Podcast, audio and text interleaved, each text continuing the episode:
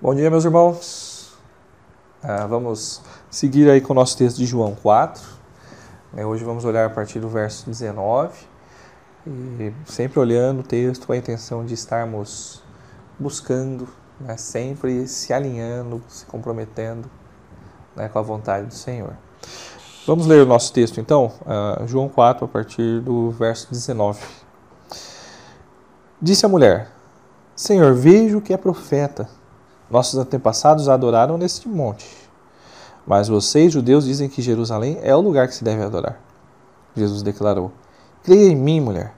Esta é a hora em que vocês não adorarão o Pai nem neste monte nem em Jerusalém.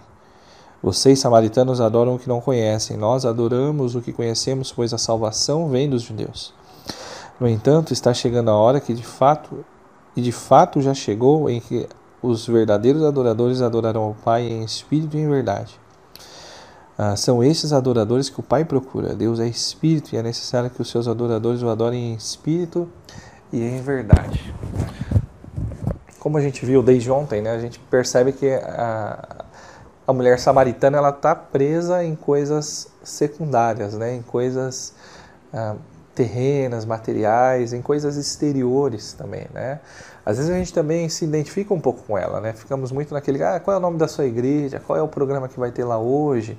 Qual é a cor da sua da parede da sua igreja, né? Lá para bater palma, né? E ah, algumas dessas questões, né, às vezes ela até tem o seu lugar, né? Mas às vezes nós ficamos com, como mulher samaritana, né, preocupados demais com essas coisas exteriores, essas coisas externas.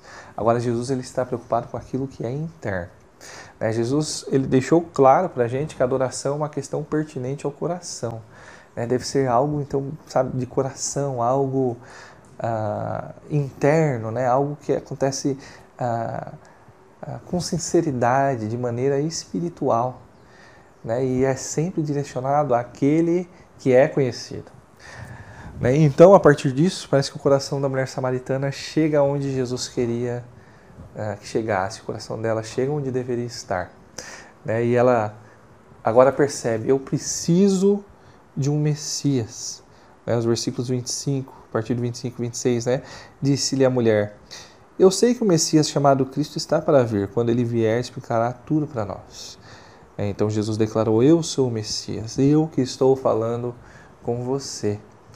Né? Então, nesse ponto, né, a partir da, da, do reconhecimento da mulher da necessidade né, do Messias, dela se lembrar que haverá de vir, haveria de vir um Salvador, é, Jesus ah, deixa claro para ela então que Ele é o Messias.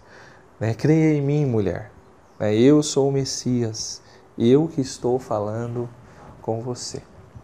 Duas coisas queria compartilhar a partir daqui. Né? Primeiro, é que pode ser que você que está me assistindo, ouvindo, às vezes pode ser que você até acredita, acredite que exista um Deus, né, mas não conhece esse Deus, não sabe como se relacionar com Ele, não sabe como se achegar a Ele. É, João 14,6, Jesus nos diz que Ele é o caminho, a verdade e a vida. Ninguém vem ao Pai senão por Ele.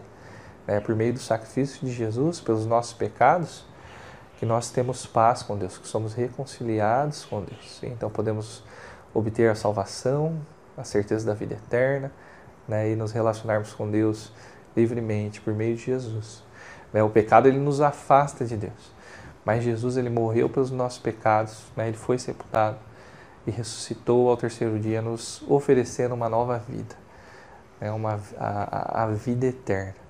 Então, minha oração por você é que o Espírito Santo né, toque seu coração, a fim de que você compreenda essa verdade espiritual, né, que Jesus morreu pelos seus pecados, né, ressuscitou, lhe oferta a salvação, o perdão dos seus pecados.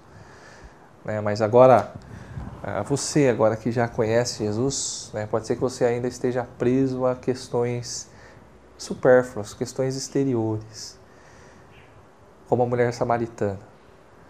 Né, peça para, ore né, pedindo para Deus que Ele traga ao seu coração, à sua mente, aquilo que precisa ser deixado de lado, para que você se torne de fato um verdadeiro adorador, alguém que adora a Deus em espírito e em verdade. E assim, né, você viva ah, sempre de acordo com a vontade dele. Deus te abençoe, meu irmão, né, que você tenha um excelente dia hoje.